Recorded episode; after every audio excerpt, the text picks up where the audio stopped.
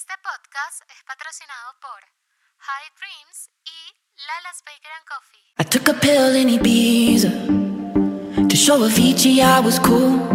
And when I finally got sober, felt 10 years older, but fuck it, it was something to do. Hola mis queridos tinteros, ¿qué tal? ¿Cómo están? Feliz año 2022, feliz Día de Reyes, feliz San Valentín, feliz Carnaval. Ya tenía mucho tiempo que no los veía por este espacio.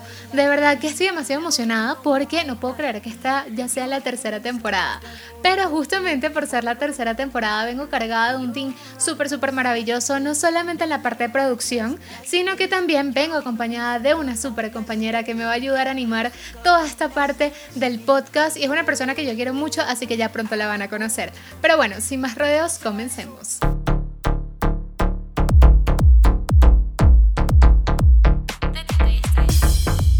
En este espacio, una rubia, Y una pelirroja, hablaremos sobre diferentes cosas de la vida diaria, así como amor, familia, salud. sexualidad, motivación, temas tabú y mucho más, Por supuesto, acompañados de expertos en el área y amigos. que nos aportarán sus conocimientos y anécdotas. Mi nombre es Alexandra Gutiérrez. Y yo soy Victoria Solís y esto es de Tinta y Estrellas. I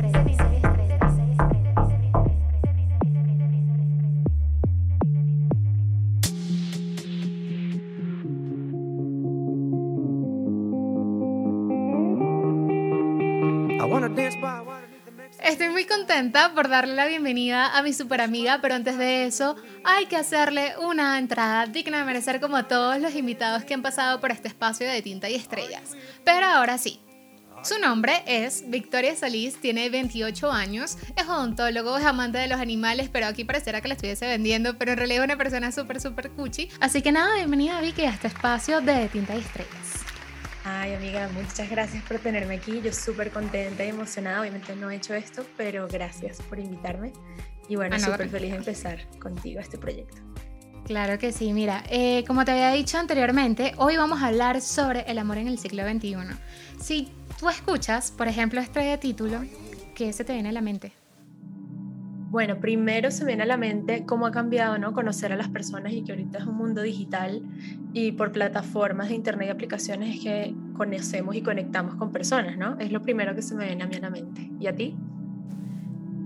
Yo en realmente, o sea, lo llevo como a tantas cosas, porque yo creo que justamente lo que tú dices, la forma de conocer hoy en día a, a otras personas es totalmente diferente, es como más sencillo, en, por así decirlo, porque creo que antes uno era un poco más tímido, inclusive para ser amigos, ¿no?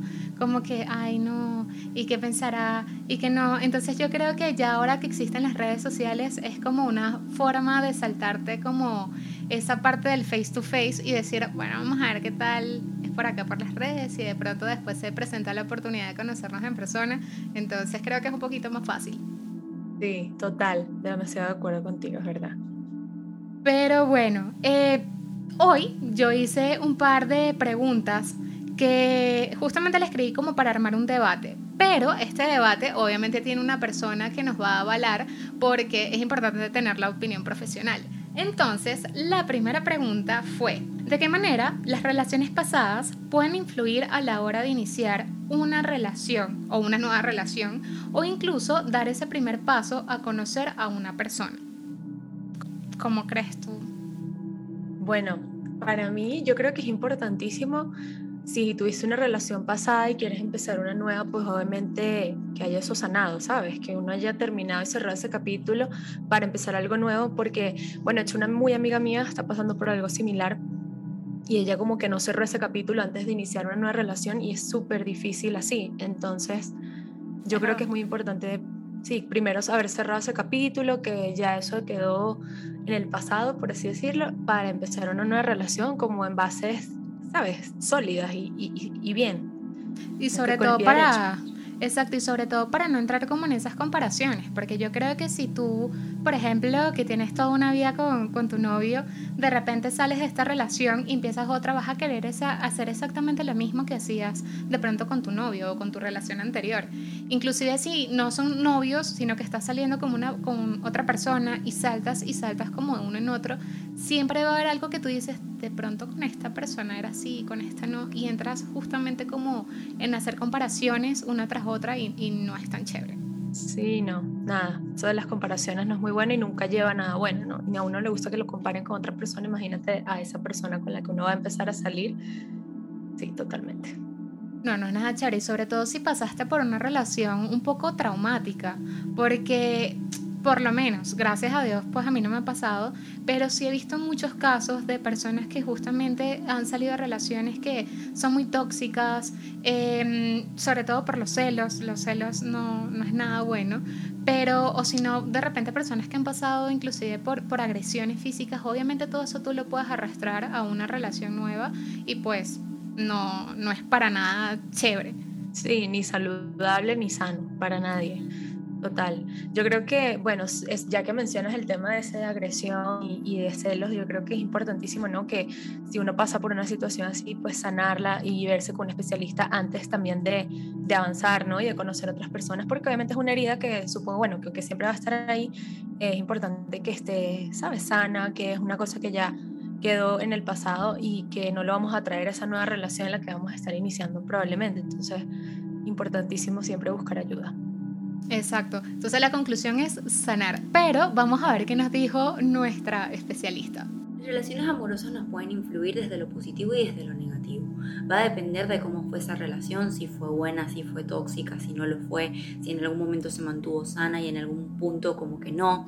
La realidad es que también va a depender de cómo se produjo la ruptura. Hay personas que desde antes de terminar ya están mediando una ruptura, una ruptura mientras que otras personas les llega de golpe, ¿no? Entonces por ahí eso va a influir en cómo nosotros vamos a manejar las relaciones pasadas y cómo nos, cómo nos vamos a sentir al momento de iniciar otras, ¿sí? Porque no es lo mismo terminar por una infidelidad que terminar tal vez porque la otra persona te maltrataba y en algún punto dijiste, bueno, mi manera de protegerme, mi manera de pasar a la seguridad es dejar a esta persona y pasar a, mi vida normal, ¿no? Eh, son como muchos aspectos que, pueden influir en, este tema, pero por allí va, va a depender principalmente de cómo fue esa ruptura y también de cómo fue la relación en sí misma. A su vez hay que tener en cuenta que todo eso que nosotros vivamos, bueno o no, nos va a llevar a sentir distintas emociones o distintos sentimientos. Puede llevarnos a sentir miedo a iniciar una nueva relación, puede llevarnos a sentir miedo a que nos vuelvan a dejar, puede hacer que en algún punto sintamos que existe miedo de volver a vivir o experimentar una situación similar a la anterior en el cual nosotros decimos, bueno, puedo sentir mucha tristeza y eso nos hace como detenernos. También puede llevarnos a sentir muchísima inseguridad, a pensar que la otra persona nos puede fallar, a no estar tan, tan felices o, o tan tan contentos con lo que somos y entonces a partir de allí también se desencadenan otras cosas. O bien también puede ocurrir que si es por una infidelidad que ocurrió la ruptura, pues que la persona empiece a sentir muchísimos celos de su nueva pareja, aunque ésta no le dé motivos. Entonces, allí como que van a influir muchísimas cosas, pero la idea es que la persona trate de llevarlo de la mejor manera. ¿sí?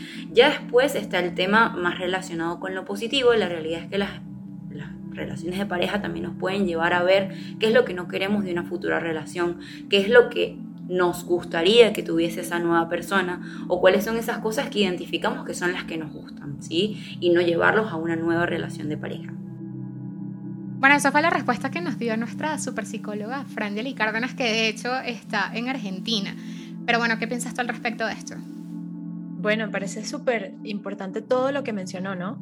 Eh, para mí, especialmente importante el tema de que si la persona estaba preparada para la ruptura, ¿no? Me, me, pareció eso importantísimo, porque claro, no es lo mismo a que ya tú venías preparado, no es lo mismo que ya tú venías preparado a la ruptura, a que si fue una ruptura abrupta, de la nada, si fue muy dolorosa para ti y pues que obviamente toma más tiempo, creo yo, en ese caso. Sí. Entonces me parece muy importante eso. No, y sobre todo porque tú dices justamente, no es lo mismo cuando tú ves que la relación ya no es como que no fluye tanto como antes. De repente que hay un poquito de esa pérdida, como quien dice, de la pasión o la confianza. Pero creo que cuando tú, no sé, tienes una relación que piensas que es estable y resulta que no porque, no sé, te montaron cachos y encontrarte así de frente es como, ok, wow, o sea, es mucho más traumático, creo yo. Total. Total, y yo creo que empezar una relación así con ese pasado es mucho más complicado, ¿no? de pronto una relación que tenía tiempo, pero ya tú veías que no iba para ningún lado y que se, se cerró ese capítulo como en paz de ambos lados, creo que es muy distinto a eso que mencionas, sí. No, y también en la parte de la autoestima se me hizo bastante importante porque hay veces en las relaciones, y no solamente relaciones de pareja, sino de amistades, familiares, hay veces que está mucho la crítica de que estás gorda, este, porque siempre estás desarreglada, eh, porque eres tan criticona, o sea, y hay veces que ni siquiera es porque eres tan criticona, sino que yo creo que justamente a veces como ese, ese ataque directo hacia una persona constantemente hace que tu autoestima se vaya por el piso. Claro. Y ahora que lo mencionas, yo también creo que es importante eso, la autoestima, que si es lo que le pasó a una persona que nos esté escuchando o que lo haya vivido, creo que es importante primero otra vez reencontrarse a uno mismo y sanar ese tema de, de la autoestima, ¿no? De subirse un poco la autoestima antes de empezar en una nueva relación. Exactamente. Claro, se puede cortar esa parte. Sí, entonces yo creo que es importantísimo eso, o sea, como uno retomar esa autoestima y eso que dicen que hay, que el amor propio, yo creo que sí es bastante importante.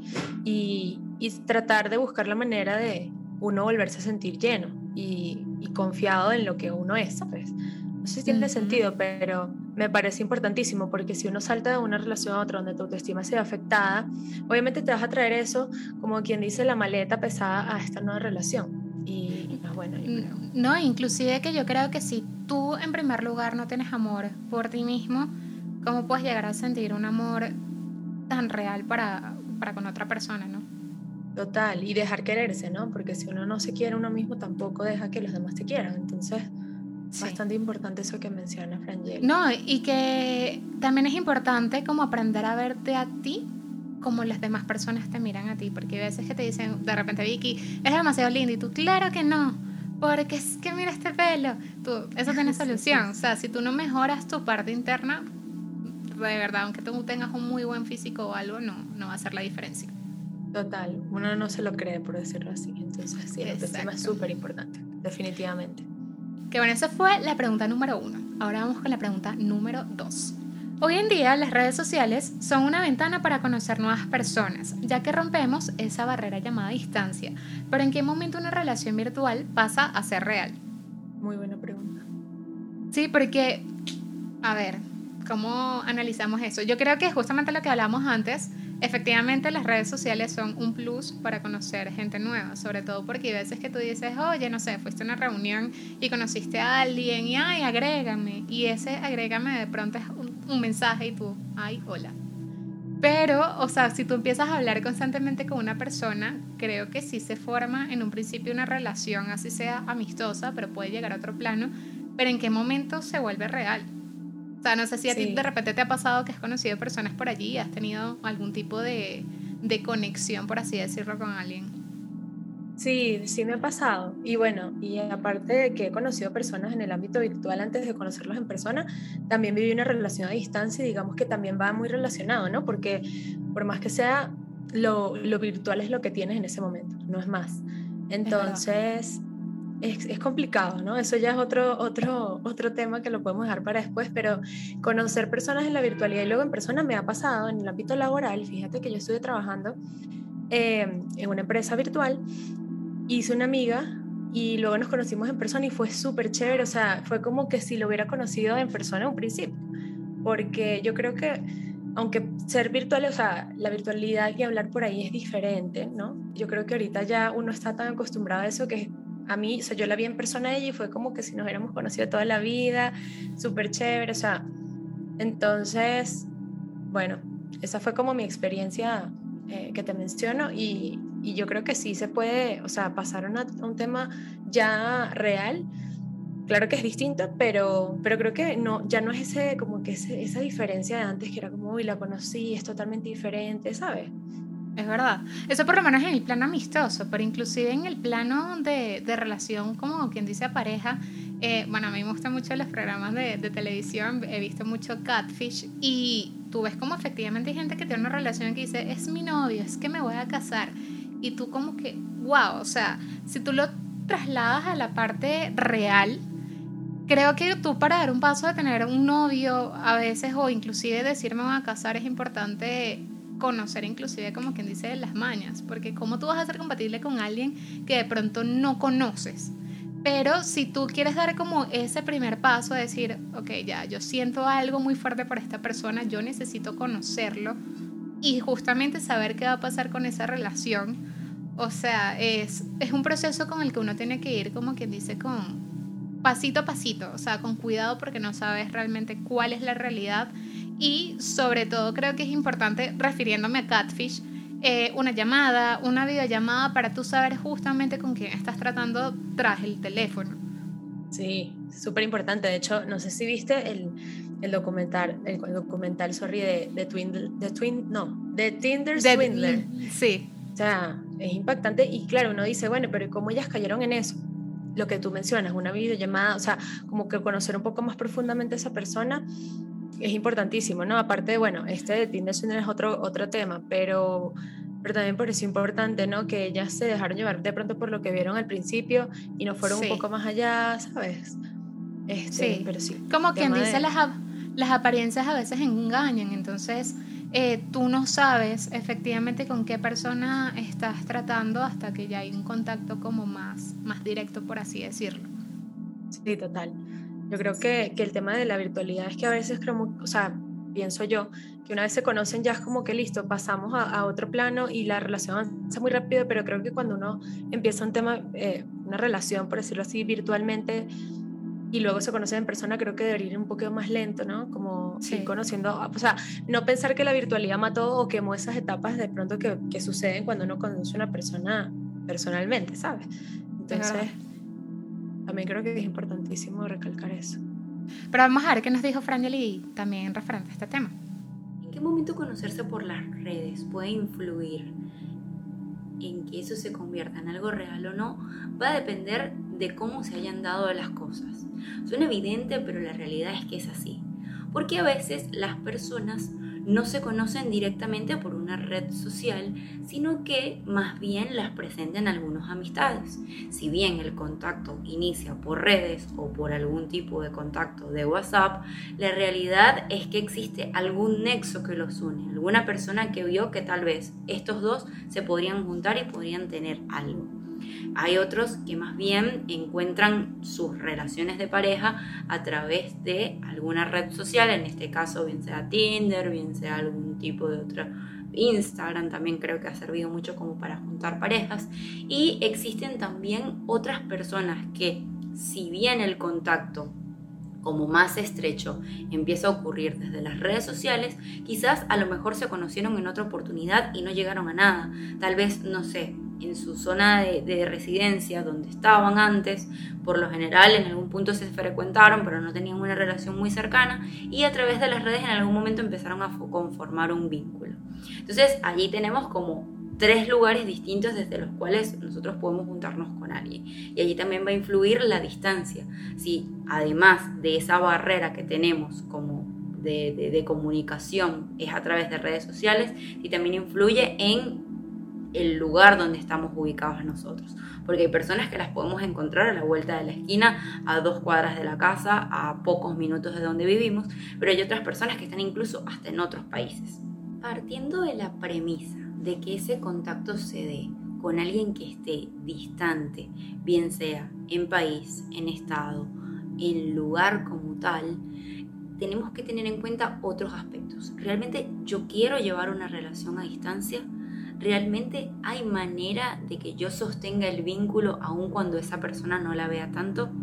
En realidad yo estoy preparada para llevar un tipo de relación así, sobre todo si no lo he hecho antes, porque por allí se ha surgido en otro momento como que se normaliza o se toma de una manera más fácil. Pero si no ha ocurrido en el pasado, hay que preguntarse si realmente uno sería capaz o no de vivir una relación de este estilo. También habría que ver cuál va a ser el acuerdo del tipo de relación que van a sostener. ¿Va a ser algo serio? ¿Va a ser algo que más bien cada uno de los dos va a poder hacer lo que quiera dentro de donde se encuentre? ¿Va a existir algún contrato de fidelidad donde se dice, bueno, yo estoy contigo y estoy entregando parte de mí, eh, vas a, sostenerlo tú también cada quien va a llevar su vida eh, independiente, es decir, todas esas cuestiones uno las debe evaluar tal vez no de entrada y no todas en, un solo momento, pero sí viendo un poco hacia dónde se van dando las cosas. Porque en definitiva, cuando nos juntamos con alguien, cuando empezamos a generar ese acercamiento, cuando ya la, la, la, la relación de contacto pasa a ser Ah, te escribo un mensaje todos los días, te pregunto qué comiste, te pregunto qué estás haciendo. Cuando ya todo eso empieza a cambiar como el sentido, empiezan a involucrarse sentimientos, empiezan a involucrarse emociones, empieza a sentirse esa adrenalina que por allí llaman que nos trae el amor, ¿no? Entonces es empezar a ver que nosotros no podemos dar un stop de repente, o sea, o sí podemos, pero tal vez en el momento no lo queremos. Entonces no es lo mismo hacerse ilusiones ante algo que puede llegar a algo más, a hacerse ilusiones y saber que eso se va a quedar allí. Entonces es importante como de algún modo delimitar estas cuestiones que les decía previamente, ¿no? De qué es lo que realmente quiere la persona, de si está más o menos encaminada o no. Y si se sigue en este camino y se ve que realmente ambos van hacia el mismo norte, es decir, ambos están interesados en sostener una relación del mismo estilo, allí va a entrar otra serie de preguntas. Es, ¿hay posibilidades de que yo vaya a donde está la otra persona? ¿Hay posibilidades de que esa persona venga a donde yo estoy? Así sea de manera circunstancial, bien sea por vacaciones, bien sea por un tiempo corto, como para terminar de solidificar la relación. Pero también después es pensar si en algún momento esas, esas personas van a poder cambiar de residencia. Es decir, si yo estoy en un país particular, si yo me voy a poder ir al otro lugar y empezar también una relación un poco más profunda o, o con otras condiciones, ¿no? Porque en un inicio todo puede empezar como un juego, puede empezar como algo muy tranquilo, algo que ninguno de los dos está esperando algo más, pero ya llega un punto donde las personas que están dentro de, ese vínculo van a querer más, van a querer verse, van a querer compartir más. Ya no, no será tan suficiente el, el compartir por una videollamada, por un mensaje de texto, sino que se va a necesitar esa presencia física. De hecho, incluso si esa relación se diera dentro de la misma ciudad o dentro del mismo territorio, también estaría o formaría parte de ello la presencia. Es decir, en algún punto va a haber ese encuentro, a menos de que ninguna de las dos o alguna de las dos no lo quiera. Pero en líneas generales, todo lo que uno va generando en redes termina de cierta forma en lo presencial. Entonces allí también entra como otro tema, que es el tema de la seguridad. Con esto que les comento, por supuesto, no pretendemos minimizar el riesgo y decir, bueno, pero es que si hago estas tres cosas no me va a pasar nada. Pero sí de algún modo al menos tenerlo en cuenta, al menos considerarlo, no ser ingenuos en, en las conexiones que tenemos. Es tener cierta malicia, cierto, esto no me genera confianza y siempre apuntar al hecho de que si una situación me pone muy incómoda o no me hace sentir bien, alejarme a tiempo. Existen ahora muchos canales online o digitales por los cuales nosotros podemos comunicarnos con alguien más. Pero la realidad es que dependiendo de cada país puede ser más o menos seguro. Tanto como podemos conseguir algo bueno o una persona buena, podemos también conseguir uno malo. Y ahí es necesario que nosotros tratemos de no compartir datos de tarjetas, no dar información muy específica o al menos no al principio de dónde vivimos, qué hacemos, dónde estudiamos, porque no conocemos quién está detrás de la pantalla. Ya después es bueno empezar a incorporar cuestiones más de videollamada, de que puedas ver a la persona en tiempo eh, real y no verla tal vez por algún video como tal, porque realmente tenemos que saber con quién nos estamos, con quiénes nos estamos comunicando, con quién estamos hablando. Finalmente lo que trato de decir con todo esto es que sí, si se pueden dar relaciones reales a través de redes sociales o a través del ámbito online. Pero siempre va a depender de las circunstancias en las que se dieron y de cómo las personas quisieron llevarlo o no a esa realidad. Frankel es demasiado inteligente. De verdad que hay cosas que, que dice que son muy ciertas. Demasiado ciertas y de hecho como les mencioné anteriormente, que yo viví una relación a distancia, ella mencionó como unas preguntas básicas que uno se debe hacer al momento de, ¿no? de, tener una relación a distancia, si es que es lo que pasa en la virtualidad, ¿no? Si uno conoce a una persona, eh, yo sé que ahorita hay una cosa que se llama Tinder Passport, que hablas con gente de, Europa, entonces, súper importante hacerse esas preguntas. Yo que lo viví, bueno, no es lo mismo, porque obviamente yo pues ya conocí a mi novio antes de que se fuera a vivir en, en otro país, estuvo cuatro años afuera, pero igual nos hicimos esas preguntas, o sea, que es importantísimo, como, ok, este tema de la distancia, ¿cuánto tiempo va a durar? Nos vamos a ver en este tiempo, no nos vamos a ver, ¿sí? Por el tema monetario, económico o, o, sí, como socialmente hablando, si uno está estudiando una cosa, o sea, no puedes viajar, es también importantísimo. Y también muy importante el tema de los límites, ¿no? Si uno, ok, vamos a estar a distancia, pero vamos a estar o sea, solo tú y yo o vamos a permitir conocer otras personas. También es cierto que, o siento que es importantísimo. Es que es verdad, porque justamente que tú dices eso a distancia, eh, yo tampoco es que lo vi tanto, porque con mi novio actual, pues digamos que yo tomé la decisión de, de, venirme para acá y fue como una relación, como quien dice, violenta, porque nos conocimos por cosas de la vida y fue como mucho match. Y yo dije, nada, o sea, yo tenía un pasaje para venirme para acá, para Bogotá, entonces era como, o sea, ¿en qué quedamos? En algún momento tú quieres venir para acá, eh, tú tienes otros planes, o sea, nunca se dio como una relación, o sea, era como sí, pero no ¿entiendes? Que es como, ajá, o sea, yo sentía que le debía en parte fidelidad, pero realmente él no tenía ningún plan venirse para acá, hasta que pues evidentemente vino para acá y se consolidó todo, ya tenemos casi cinco años de relación, entonces, pero son como cosas que pueden pasar como cosas que no. Eh, hay veces que tú conoces personas que ni siquiera están en la misma onda que tú, entonces es como, ajá, ¿qué hice con todo este tiempo? ¿Perdí justamente mi tiempo o qué? Total, y por eso creo que es importantísimo hacerse esas preguntas antes de, ¿no? Porque podrá ser que alguien, ¿sabes? No está buscando una relación seria o no está buscando algo a, largo plazo. Entonces, ¿qué pasa en ese tiempo que están a distancia?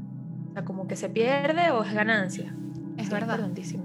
No, inclusive ella también lo que decía que es muy importante no dar datos porque creo que uno tiene que tomarse a veces las cosas con calma y tratar de conocer justamente a esa otra persona. Entonces hay muchas historias que se cuentan que han acabado en cosas bastante dramáticas, pero no siempre tiene que ser así, porque hay veces que inclusive uno creo que va como, ay, no, es que me puede pasar algo malo. No siempre va a ser así. Entonces yo creo que el paso de tomarte el tiempo para conocer a alguien, inclusive a distancia, es bastante importante. Total, total. Y bueno, y vuelvo otra vez a mencionarte eso del documental eh, ellas creo que confiaron mucho en esa persona que quizás no conocían realmente y fíjate que las estafaron. Horrible que hasta el sol de hoy siguen pagando esas deudas. Este, bueno, obviamente son unos montos exagerados, ¿no? No sé si Igual, lo viste, pero... Eh, sí, lo vi. De hecho, ahorita estoy viendo otra que se llama Inventando a Ana, que tiene que ver más o menos como por esa parte, ¿no? Que tú dices, wow, te estás dejando llevar por las apariencias y las apariencias pueden engañarte. Total, totalmente. Eh, y eso que, o sea, eso que mencionas ahorita último, de que las experiencias engañan. Uno en las redes puede poner que estás en China ahorita, que estás en, no sé, en una villa por allá, no sé, en Filipinas, y realmente no, ¿sabes? Entonces uno cree mucho lo que ve ahí y eso es simplemente como una portada. Entonces es ver más allá, es conocer a esa persona más profundamente. Hay muchos programas de esto en Netflix, de hecho. Hay otro, ahora que lo menciono, que bueno, eso sí ya se da otra cosa, que se llama Love is Blind, si el amor es ciego. Entonces se conocen sin verse a la cara okay. y simplemente hablan. Hablan y hablan sin saber cómo es o sea, la apariencia física de la otra persona. Entonces conectan de otro, en otro nivel, en otro ámbito totalmente diferente. Como una cita ciegas. ¿Cómo? Como una cita ciegas. Tal cual, y no saben cómo es la otra persona. Y de hecho no se hacen esas preguntas, no es como, ay, ¿cómo eres tú? ¿Qué color de pelo? No, o sea, hablan de temas más profundos, cómo te criaste, dónde vives, cuál es tu rutina. Entonces yo creo que son, o sea, conectar en ese sentido, sí, más profundo, es muy importante. O sea, y más, bueno, que conozcas a la persona y sepas cómo físicamente, conectar a ese nivel, si no lo conoces en persona, es súper importante. Exacto. En el caso de que, bueno, mejor dicho, que sea el mejor de los casos en donde la persona sí es alguien seria, justamente porque tuviste la oportunidad de conocerlo como fue tu caso o mi caso, y, o sea, llevarlo a, ajá, a ver, vamos a estar este tiempo a distancia, pero en qué momento vamos a tratar como de tú a tú. Es, es bastante complicado, porque inclusive llevándolo nosotros a nuestra realidad como venezolanos, eh, muchos han migrado a Estados Unidos, en mi caso por lo menos yo no tengo visa, y es como que, ay, si hay alguien que está allá en Estados Unidos y tú quieres conocer, o sea, visitarlo, es como... Oh, complicado. Es complicado, pero de que se puede, se puede. Claro, uno busca la manera. De hecho, también conozco personas que, que ahorita que lo mencionas, está igual. Ella no tiene visa y está en una relación con una persona pues americana y se consiguen aquí en Bogotá y se encuentran acá, o sea, como que uno busca la manera. Tal Eso sí es verdad, o sea, que tratar de que esas barreras no impiden, ¿no? Si es algo real y genuino. Tal cual. Exactamente. Bueno, esa fue la pregunta número dos. Ahora vamos con la pregunta número tres. La tercera pregunta que le hicimos a Brangeli fue, ¿cuáles consideras que son los tips esenciales para iniciar una relación? Mm. Ok, muy buena pregunta. ¿Qué, opinas tú, Ale, de eso? ¿Tienes alguna? Mira, yo creo que tips esenciales para iniciar. Mm, yo creo que la fidelidad en parte, o esa parte de, no es tanto fidelidad porque si estás empezando, no es como precisamente fidelidad, sino como ese voto de confianza, porque yo creo que tú no puedes empezar una relación desconfiando de, él por todo. Eh, hay muchas personas que son celosas, entonces tú dices, no, es una amiga, entonces todas las amigas significa que quieren con él. Claro que no, o sea, en el mundo habemos hombres, habemos eh, mujeres, entonces ahora tienes que tratar con hombres y mujeres, no es como que vas a extinguir la raza femenina para que no le hablen a, a tu novio o tu pareja o lo que sea. Entonces yo creo que esa parte de darle un voto de confianza es bastante importante. Sí. Conocer su círculo social. O sea, algo así. También creo que es importante es qué busca la otra persona, o sea, qué buscas tú con esa relación y qué busca la otra persona, porque a veces pasa que están en páginas diferentes, entonces uno está buscando, no sé, que quiere conocer el amor de su vida, casarse, tener hijos, no sé qué, y la otra persona simplemente está pasando el rato, entonces creo que es súper importante que ambos estén en la misma página, porque si no eso no va a ir a ningún lado o, uno puede salir herido, ¿no? Es verdad. Entonces, creo que es una pregunta importantísima que se debe hacer siempre antes de iniciar. Inclusive el respeto, creo yo, porque y respeto no solamente de lo que te decía de los celos, sino también el respeto del espacio, porque hay muchas personas que son justamente tóxicas de que quiero hacer todo a cada rato contigo, em, no sé, salir a comer, hablar, estar inclusive en la misma casa y por lo menos durante cuarentena. Yo creo que eh, llegué a leer muchas cosas sobre no soporto ya a mi esposa o a mi novio, o estar todo el tiempo juntos. Es como que si en una casa, de pronto en la casa tienes bastantes espacios, tienes una sala, tienes habitaciones, tienes baño, lo que sea, y de repente cómo no adaptar su espacio para poder hacer cosas diferentes, inclusive estando bajo un mismo techo. Entonces yo creo que ese respeto del espacio es bastante importante. Sí, súper importante. Yo creo que, que como hay tiempos para pasar en pareja, ¿no? Con tu otra persona y y compartir también debería haber un espacio exacto, como tú dices, personal, que cada uno esté en lo que le gusta hacer, porque no siempre, no siempre somos iguales, ¿no? A la otra persona.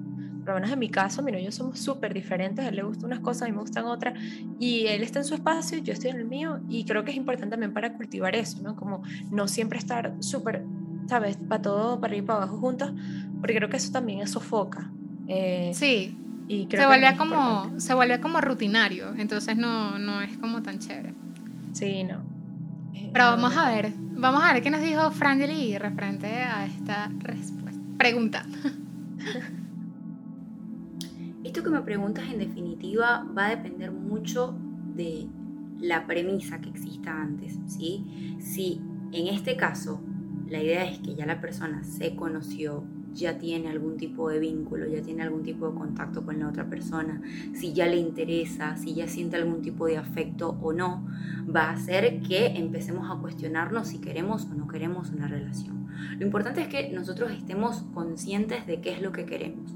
Realmente yo quiero iniciar una relación, realmente yo quiero empezar a tener algo serio con alguien más y en el mismo sentido también ver qué es lo que quiere la otra persona. Porque yo puedo querer iniciar una relación, pero si la otra persona no quiere, no, no se va a dar o no se va a lograr hacer en los tiempos que de repente estoy esperando. También va a, estar en el, en el camino la idea de, de pareja que tenemos como para nosotros, ¿no? Es, esta persona se identifica con las cosas que yo quiero en una pareja, esta persona tiene características que a mí me atraerían para yo poder continuar en algo realmente serio, porque hay personas que pueden ser más bien temporales, aunque bueno, estoy un tiempo con esto, no veo la necesidad de pasarlo a otro plano porque lo que me da me es suficiente y hay otras personas a las que nosotros queremos realmente tener mucho más tiempo en nuestras vidas. Entonces eso también forma parte de, de lo que nosotros tenemos que tener en cuenta al momento de iniciar una relación. Algo que también es importante identificar es cuál es la idea de pareja que tiene esta persona. Y al definir esto, ver si corresponde o se parece a lo que yo estoy teniendo en mente, ¿sí? Porque para una persona, una pareja puede ser, bueno, hago familia, tengo hijos, hago esto o no hago esto, me caso, me quedo, por siempre viviendo juntos. Es decir, eso también va a influir en las expectativas de, lo que uno espera dentro de una relación. Entonces es importante que al menos estén cercanas o encaminadas porque por allí siempre nos venden mucho esto de que los opuestos se atraen, pero no siempre es así. En las relaciones un opuesto puede funcionar como puede no funcionar. Entonces es importante también ver qué tanto se parecen las ideas de, de lo que es una pareja para la otra persona y para uno mismo. Ya después, un aspecto que no podemos dejar de lado es qué maletica traemos de nuestras relaciones anteriores.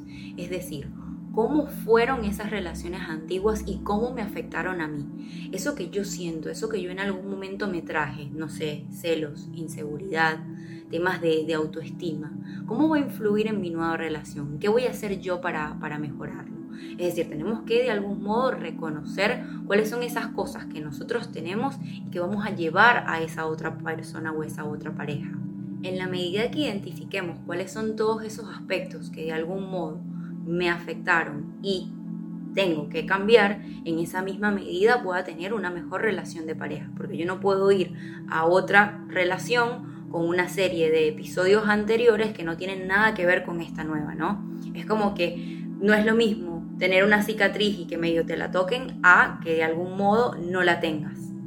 Me gustaría ahora hablarles un poco acerca de los no dentro de una relación. Para mí, uno de ellos es el hecho de querer cambiar a la otra persona. Si bien todas las personas somos seres individuales y tenemos ideas distintas y en algunas cosas podemos complementarnos, la realidad es que muchas veces las personas como que tienen una idea de cómo es la otra persona y en algún sentido no les gusta y dicen, bueno, esto esta persona lo va a cambiar. Y no siempre ocurre así, porque la realidad es que nosotros los conocemos así. Ahora, si es algo que atenta realmente contra la integridad de la persona, claramente es importante o que te alejes o que la persona realmente lo cambie.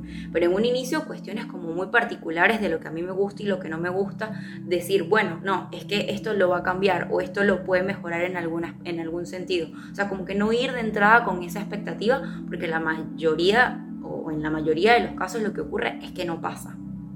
Hay que estar muy pendientes también con idealizar el amor.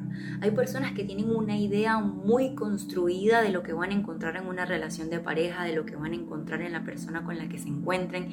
Es decir, tienen como todo un constructo de qué es eso que quieren y si la persona no cumple con alguno de esos estándares o con esas checklists que tienen, entonces empiezan como a sabotear la relación. Empiezan a hacer una serie de actings o, de, cuestiones o de cosas que hacen que al final la relación se termine perdiendo porque no corresponde con lo que la persona esperaba. Entonces eso es importante también identificarlo y darnos cuenta si estamos bajo una visión construida, idealizada del amor, que no corresponde con lo que en verdad puede ocurrir.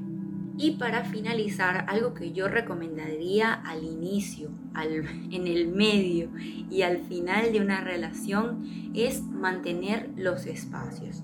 Si bien al principio de las relaciones muchas personas hacen planes en conjunto y dejan de lado algunas otras salidas, es importante que en algún punto eso se retome. Es decir, cada uno de los dos debe tener su espacio para compartir con amigos, para compartir con familia, para compartir una actividad que les guste, pero hacerlo de manera independiente. Porque ¿qué pasa? Cuando están en la relación, todo muy bien, pero cuando se termina, la persona se da cuenta de que rompió con todas las amistades, con todos los indicios familiares, porque se centró solo en su pareja. Y eso tampoco está bueno, porque la realidad es que a nadie les gusta que estén todo el día encima de la otra persona. Y lo digo al finalizar la relación porque es parte de lo que más pasa, pero también ocurre que muchas veces cuando la otra persona empieza también a seleccionar sus espacios independientes, la otra persona se siente atacada, se siente como que, ok, ya no está tan interesado en mí, ya no quiere estar conmigo, ¿qué es lo que ocurre que ahora quiere estar más con sus amigos? Y no, es porque de algún modo al principio todos queremos como que compartir mucho tiempo con nuestra pareja, pero después también entendemos que necesitamos esos espacios de dispersión, esos espacios que no son solo con nuestra pareja. Súper interesante todo lo que menciona Frangeli. O sea, es, totalmente cierto. Mira, yo he conocido muchas personas que justamente empiezan una relación y es lo que te decía, tratan de, de llevarlo mucho a la comparación cuando es una relación que empieza tras haber terminado una en corto tiempo. Y cuando ella habla de idealizar el amor, yo creo que, por lo menos la relación que pudieron haber tenido, no sé, tus padres, tus tíos, tus abuelos, lo que sea, fueron relaciones que ellos tuvieron. Claro, uno puede tener la idea de que a mí me gustaría tener una relación así. No siempre se va a dar así. Creo que todas las relaciones empiezan de manera diferente y el hecho de que tus padres efectivamente hayan tenido una relación así, tú no puedes pretender que la actual sea justamente igual porque tu mamá no va a ser tu novia, ¿entiendes? Entonces he conocido justamente personas que es así como que es que mis papás eh, bailan en la sala por las noches y qué romántico. Sí, chévere, pero también es una fecha, o es como, bueno, sí, una fecha diferente. Creo que ahorita, eh, obviamente con toda esta parte de la, de la actualidad y eso, uno puede llevar la relación a, una, a un punto distinto. Sí, y sin embargo, o sea, puede seguir siendo romántico, pero no va a ser exactamente igual como eran unos años anteriores en donde te dejaban cartas o, o cosas de ese estilo que efectivamente tú dices que tierno, pero ya no, no es igual. Claro, y lo que tú dices idealizar, porque uno no puede pretender sí, tener una relación igual a la que tuvieron nuestros padres o personas cercanas, incluso amigas que tienen relaciones diferentes a las de uno. Eso es totalmente válido, ¿no? Y, y lo que dices de que hemos cambiado, o sea, los tiempos han cambiado, total. Creo que es lindo, ¿no? Esas personas que todavía manden carticas de amor.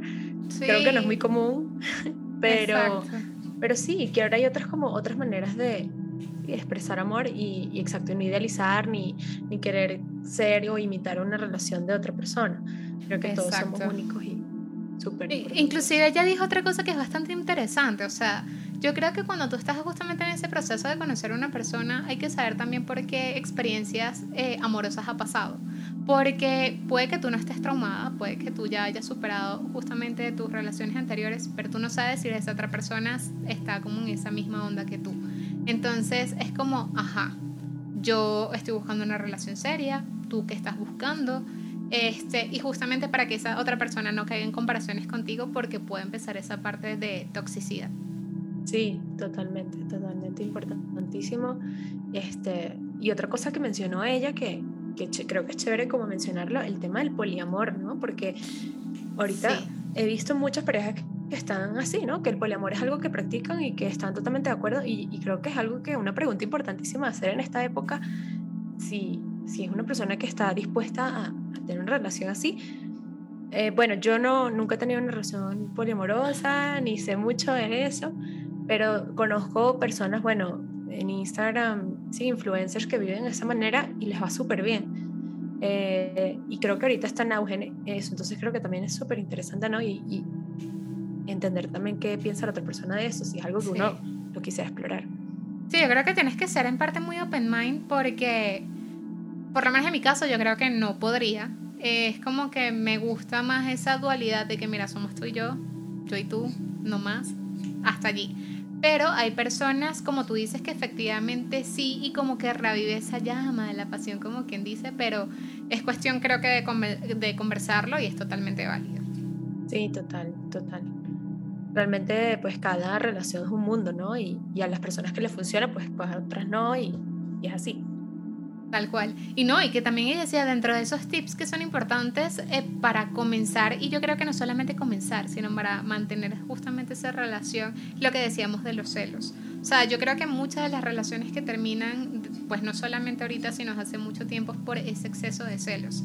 Y tiene que ver mucho con la confianza. Es como que si tú vas a tener una relación estable o quieres una relación estable, efectivamente la confianza es algo que es súper importante. Sí, y una cosa también importante que mencionó Frangeli, que no quería que se me pasara, es el tema de, de saber las bases de la otra persona, ¿no? Yo estaba viendo, como les mencioné antes, un programa y, las personas se, se, enamoraron y se querían, pero resulta que él era ateo y ella era cristiana. Entonces para ella era imposible estar con una persona que no creyera en Dios, ¿sabes? Y entonces, y de hecho esa relación se terminó y no fue para ningún lado, porque ella decía, es que yo no, yo no puedo, o sea, no puedo. Él decía, pero yo estoy dispuesto, pero ella decía, es que yo sé que, o sea, ya lo he vivido, no puedo, para mí es súper importante, o sea, Dios es el, número uno en mi vida, o sea, ella mencionaba eso y creo que también es súper importante. Yo cuando lo vi dije, wow, o sea, me puse en su papel y dije, a ver, o sea, ¿será que sí podría funcionar o no? No sé qué opinas tú de eso. Es que yo creo que, fíjate, yo tuve un caso de, mm, bueno, no yo, eh, dos tíos. Eh, lamentablemente uno falleció, pero mi tía pues se crió en, bajo una familia, mi familia es bastante católica, y pues mi tío no lo era, pero respetaba. Era como que, bueno, por lo menos mi familia por parte de mamá es de Mérida y acostumbra mucho a las paraduras, todo ese tipo de cosas que se realizan en diciembre. Y él era como que, ok, yo no voy a hacer ninguna mala cara, son simplemente creencias. Eh, no rezaba, no nada, pero a su manera supongo que creía en algo.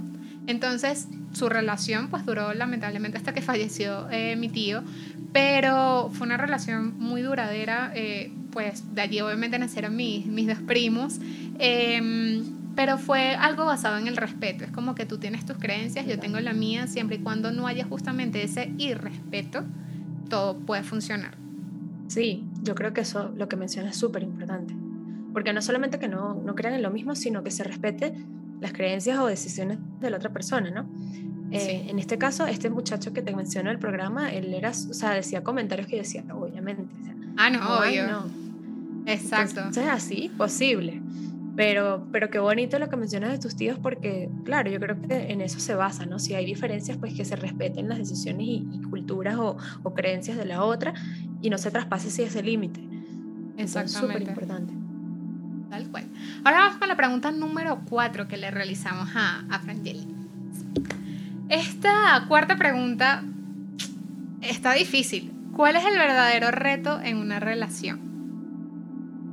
Hmm. Yo creo que tiene que ver mucho con lo que ya hemos hablado, ¿no? Eh, el respeto, la tolerancia, el mantener esa llama encendida, como quien dice, de la pasión, porque pues conocemos muchas personas, sobre todo en, nuestros papás de pronto, eh, tíos, abuelos o personas conocidas, vecinos, lo que sean, que tú escuchas que tienen toda una vida, como 50 años, 60 años casados y tú, oh, wow. o sea, por lo menos en tu caso todavía no estás casada, yo tampoco estoy casada, pero digo, ya casi 5 años son 5 años, que he hecho 5 años con una misma persona. Hay personas como tú lo que decías del poliamor, que es como, no, olvídalo, yo no puedo estar con una sola persona toda, toda la vida. Pero efectivamente yo creo que durante toda la relación eso es como un carrusel. O sea, empiezas desde abajo y es como que aquí, ¿qué, ¿qué, es lo que está en la base? Pero vas subiendo, o sea, otro escalón o lo que o por lo menos en ese caso de las escaleras, pero llevándole un carrusel, a medida que tú vas subiendo, vas queriendo como más cosas pero más cosas referente de pronto de tú dices, ok, ya tengo una relación, ahora qué quiero, cuál es el siguiente paso, de repente casarme, después de casarme tener hijos. Pero creo que justamente en ese paso en donde tienes hijos llega un punto en donde asumo yo que el trabajo, el atender a los niños, pierdes tú un poco como tu espacio personal y es como llevar todo eso a algo que sea sano. Porque por lo menos eh, en el caso, yo no sé, por lo menos en tu caso, pero en el mío, mis papás, este, yo sentía que era como trabajo, por lo menos los fines de semana, ellos trataban de dedicarnos tiempo a nosotros, tiempos entre ellos, pero por lo menos yo llevándolo a, a mi caso, que yo digo, que no estoy casada, pero el día que tenga hijos, o sea, yo no me veo como diciendo, no, es que el 24/7 estoy con mis hijos, o sea, en algún momento voy a querer por lo menos este espacio del podcast, o el decir, oye, ¿por qué no vamos y nos tomamos un té, un café, un cóctel o lo que sea? Es como justamente tratar de mantener dentro de una relación algo sano y que tú también tengas ese espacio para ti. O sea, es como algo difícil, no sé por qué no tengo hijos, pero, pero cómo mantener ese espacio inclusive para ti mismo. Sí, total. Yo creo que, que durante la relación surgen muchos retos, ¿no? O sea, yo creo que desde que uno empieza hay un reto y luego, como tú dices, lo de los escalones, y eso va cambiando, ¿no? Pero yo creo que algo muy importante para pasar y, y como que crecer en esa relación es que también estén, o sea, que tengan el mismo, la misma visión a futuro y que vayan para el mismo lado, ¿no? Porque puede que una persona, su visión a futuro, como tú dices, es tener hijos y asentarse y comprar una casa, pero para el otro no, yo quiero viajar, yo no quiero hijos. Creo que también es súper importante, ¿no? Que, que, que tenga el mismo norte. Eh, pero, pero sí, o sea, retos en la relación pueden haber muchísimos.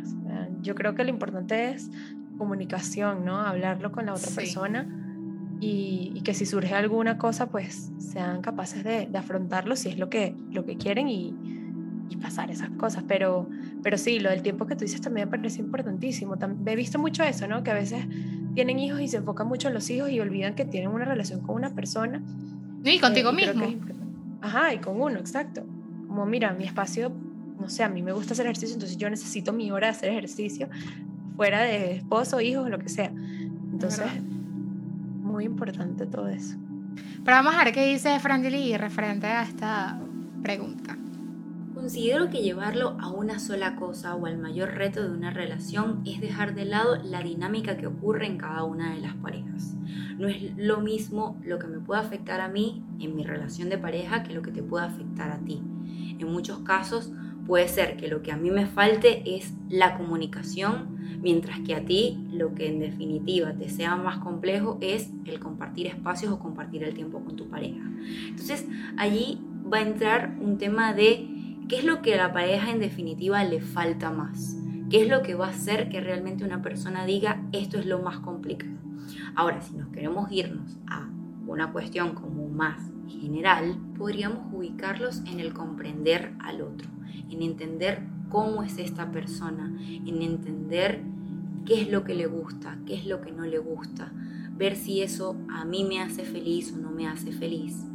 Ahí es donde está el verdadero reto, en, en ver y entender a la otra persona como un ser individual, pero tratar de caminar en conjunto. A su vez, algo que no podemos dejar de lado es el hecho de compartir espacios, de compartir tiempo, de dedicarle a esa persona. Muchas parejas se pierden en el camino, hacen que la relación se convierta monótona, que se convierta totalmente igualitaria, que no haya nada distinto. Y es por eso que es importante y que en definitiva se convierte en un reto, que cada una de las personas de la pareja trate de mantener lo que al inicio realiza. ¿Sí? Si por ejemplo al principio de la relación yo llenaba a mi pareja de detalles, sostenerlo, porque no? Tal vez no en la misma cantidad o con la misma frecuencia, pero sí tratar de mantener esas cosas que en algún momento nos enamoraron de esa otra persona. Para mí ese es el mayor reto. Comunicación, comprender al otro y mantener siempre esa llamita de pasión. Mira, algo que ella dijo que se me hizo bastante interesante fue sobre todo eso que de, o sea, no sé, no sé si de pronto tengas algún proyecto de negocios o ni siquiera, ni siquiera de negocios. Yo creo que es esa parte también de los hijos y eso que lo que tú decías, tener metas en común. Y hay veces que hay parejas que efectivamente por separado funcionan, pero hay veces que cuando van a hacer algo en conjunto no. O sea, y, y realmente es un reto. Por lo menos hay personas que dicen, yo no tendría un negocio con mi pareja, porque entonces si terminamos, esto puede ser un fracaso. Yo conozco personas, de hecho, que están acá también en Bogotá, y sería chévere invitarlos a un capítulo para llevarlo como esa parte de negocios en pareja, em, que ellos efectivamente han funcionado para la perfección. Y es porque tuvieron una meta en común, ambos están en esa sintonía y efectivamente lo han llevado hasta donde están hoy en día. Sí, eso, uy, sería súper chévere tenerlos acá. Eh, yo conozco muchas personas que trabajan con su pareja y algo que he visto es que, o sea, llegan a casa y no se habla de trabajo y sí, como en el ámbito laboral, ok, somos socios, pero cuando llegan a la casa, olvidado el trabajo, somos pareja, sí, eso se queda en la oficina, donde sea. Entonces, eh, claro, hay personas que sí les podrá funcionar, ¿no? Pero así Exacto. como hay unos que sí, otros que no, que definitivamente no pueden trabajar juntos. Yo la verdad, yo creo que no, no sé, no, no me gustaría, yo creo que no. O sea, creo que eso también es un momento de espacio personal, ¿no? Como que voy a trabajar Sí. sola, tú haces lo tuyo y luego nos vamos a la casa, me echas tus cuentos y yo te echo los míos. Pero, Exacto. pero sí, conozco muchas personas que les funciona, otros que no mucho. Inclusive yo creo que uno de los retos, tú te pones a ver ahorita mucho ese tema de los sugar y muchos de esos sugar tienen una pareja, ¿no? Entonces es como, como después tú de tener una relación de 50, 60 años, creo que es justamente porque no, no mantienen como esa llama, por así decirlo, de la pasión y quieren tratar de, vivirlo con alguien que sea mucho más joven. Y creo que por eso ahorita el, el- ese auge de los sugar, que yo lo respeto mucho, o sea, no es algo como que quiera practicarlo porque no, yo creo que soy mucho de quiero lograr las cosas por mí misma, entonces no, no es algo que lo practicaría, pero pues cada quien tiene derecho a hacer con su vida lo que quiera. Pero efectivamente sí, o sea, tú ves muchas personas ya adultos mayores que tú dices, ah, este viejo verde, ¿qué hace con una niña que puede ser su hija, ¿sabes? Pero, pero ¿por qué? O sea, tú dices, ¿por qué de repente se ve tanto esto?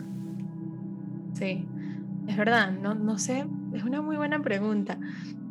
Eh, sí, sí, he visto que hay un auge también eso de, los sugar, ¿no?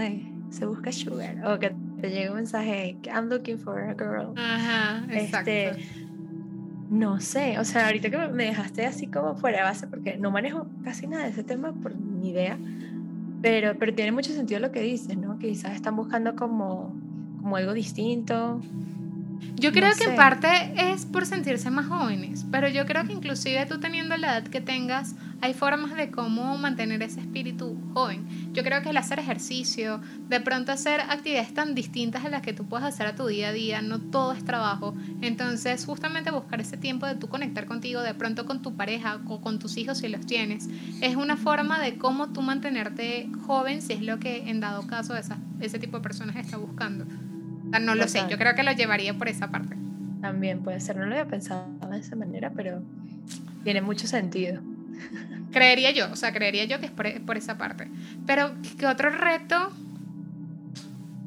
Yo Así creo dentro de que, una relación. que otro reto. Otra cosa que he visto también, el tema familiar, ¿no? Que cuando uno se casa con una persona, te casas con su familia. Entonces, ese es otro, otro reto, que no me ha pasado, gracias a Dios, la familia de mi novio es un amor, yo los adoro con toda mi alma, pero yo sé de casos que, no sé, la mamá no la quiere a la novia y eso es horrible y bueno, y creo que es una situación también retadora, ¿no? En una relación. Bastante. Porque imagínate tú ser la persona que estás entre tu familia y tu pareja y, o sea, No, y que tarde o temprano eso va a presentar problemas, pero sobre todo para con tu pareja, o sea, porque como de pronto le dices tú a tu novio eh, o tu esposo, lo que sea, es que tu mamá me cae mal o tu papá me cae mal, tu hermana también, o sea, eh, es, bastante, es bastante complejo esa parte. Entonces, Sí. yo creo que a pesar de que, por ejemplo, no sé, tu suegra, tu suero, tu cuñado, lo que sea, tengan ciertas actitudes para contigo, yo creo que obviamente es tener mucha calma, mucha paciencia, de pronto llegar a un punto en donde conversarlo, porque pues siempre a través de, de la conversación puedes solucionar muchas cosas, pero el respeto sobre todo es bastante, bastante, pero bastante importante. sí, totalmente, totalmente. Sé que no debe ser fácil, pero, pero sí es como tomarlo con madurez, ¿no? Y, y buscar la manera. Exacto, tal cual. ¿Cuál sería la conclusión de todo este episodio de El amor en el siglo XXI? Uy, no, hablamos de muchas cosas. Yo creo que estuvo muy chévere este episodio. Eh, y bueno, ¿qué podemos llevarnos de, de todo esto? Conocer personas por internet, conocerlas muy bien, importante. Igual en No persona. dar- sí, igual en persona.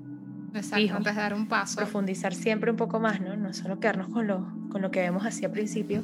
Exacto. Eh, y, y la comunicación, ¿no? Entre pareja, eh, de ver qué es lo que buscan cada uno y que sea algo en común, en conjunto, también es súper importante. el Y bueno, respeto. cuéntame. el respeto que es súper fundamental. Eso, tratar de dejar los celos a un lado. Yo creo que los celos no es nada positivo. Eh, claro, o sea, de pronto tú hay diferentes niveles de celos también, porque una cosa es que tú tengas motivos por el cual celar a tu pareja, pero justamente allí es donde tiene que haber una conversación y ver, y yo creo que eso tiene que ver mucho con, con la onda en la que puedan estar los dos. Porque creo que cuando hay un ataque así tan fuerte de celos es porque algo se está presentando allí. Entonces, como, a ver, o sea, ¿qué pasa? ¿Qué es lo tú Total. quieres a esto conmigo o, o qué es lo que quieres? Entonces, eso tiene que ver mucho con, con estar en la misma sintonía. Este, mm, de los tips, o sea, obviamente tratar de mantener eso, e- esa esencia de con tu pareja como cuando están empezando, de pronto tener citas de vez en cuando, exacto, esos pequeños detalles, así sea, no sé, ah, yo creo que así estén juntos durmiendo en la misma cama en la mañana, si tú pasas un mensaje que, hola, y tú como que es en serio, o sea, son ese tipo de cosas que son chistosas. Un chocolate. Hay muchas personas que dicen, eh, no sé, en épocas es- especiales como eh, San Valentín, Navidad o el cumpleaños, es como, oye, tengo que darte un súper regalo. Y no siempre tiene que ser así. Hay cosas que yo creo que los momentos es más importante o a mí me llenan más que, que un regalo que hay veces que tú puedes, de, no sé, hasta tirar allí. Y que, ah, sí, eso me lo regalaron. Pero creo que los momentos es lo que realmente a ti te llena. Sí, total. Yo creo que no dejar caer en la rutina, sino lo que tú dices, buscar sí, detalles y no dejar que una fecha sea la que imponga que le des un chocolate a una persona, sino si te nace un día, estás caminando por la calle y ves algo que le gusta a tu pareja, ay, mira, se lo voy a comprar, se lo voy a regalar, porque sí. Igual hay otro tema que podríamos hablarlo, pero en otro episodio, los lenguajes del amor. Creo que es también súper importante saber eso, ¿no? El tema de cómo te gusta a ti recibir amor y cómo le gusta a, a tu pareja recibir amor, porque pueden ser de muchas de muchas maneras y, y, bueno, yo creo que eso lo podríamos hablar en otro episodio porque es bastante extenso y está muy chévere. Claro que sí. Pero bueno, eh, creo que damos por finalizado este episodio y yo espero que todos de verdad les haya gustado mucho y efectivamente si tienen algo eh, que nos puedan aportar también por este medio, pueden hacerlo a través de nuestras redes sociales que ya pronto se les vamos a dar. Y bueno, queridos tinteros, espero que les haya gustado muchísimo este episodio. Claro que sí. Este, bueno, esperamos verlos el próximo episodio también. Queremos invitarlos a seguir a nuestra super psicóloga el día de hoy, Frangeli Cárdenas, en sus redes sociales como Psychotime Therapy. Y claro que sí, también pueden seguirnos en todas nuestras redes sociales que son arroba de tinte y estrellas, arroba Vic Solís, es el mío personal, y el de Ale.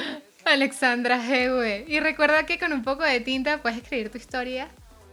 Y que las estrellas sean el límite. Nos vemos la próxima semana en un nuevo episodio. Bye bye. Bye.